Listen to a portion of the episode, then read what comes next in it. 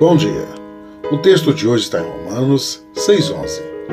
Da mesma forma, considerem-se mortos para o pecado, mas vivos para Deus em Cristo Jesus. No batismo, somos unidos com Cristo na sua morte.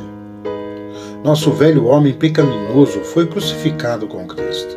Não somos mais escravos do pecado. Estamos vivos em Cristo o único que o pecado não venceu e a morte não conseguiu conquistar.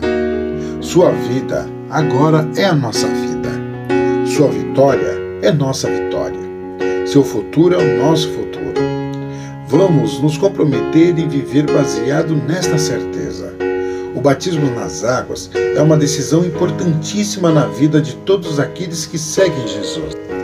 É possível ver que ser batizado não é uma opção é um mandamento, assim como ir e fazer discípulos. Este é um ato com poder, porque quem é batizado anuncia publicamente que morreu para a velha vida do pecado e que ressuscitou com Cristo Jesus.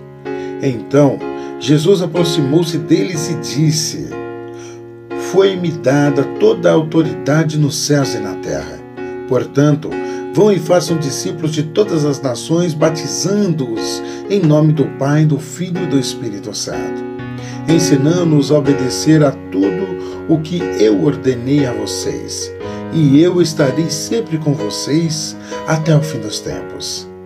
Deus te abençoe.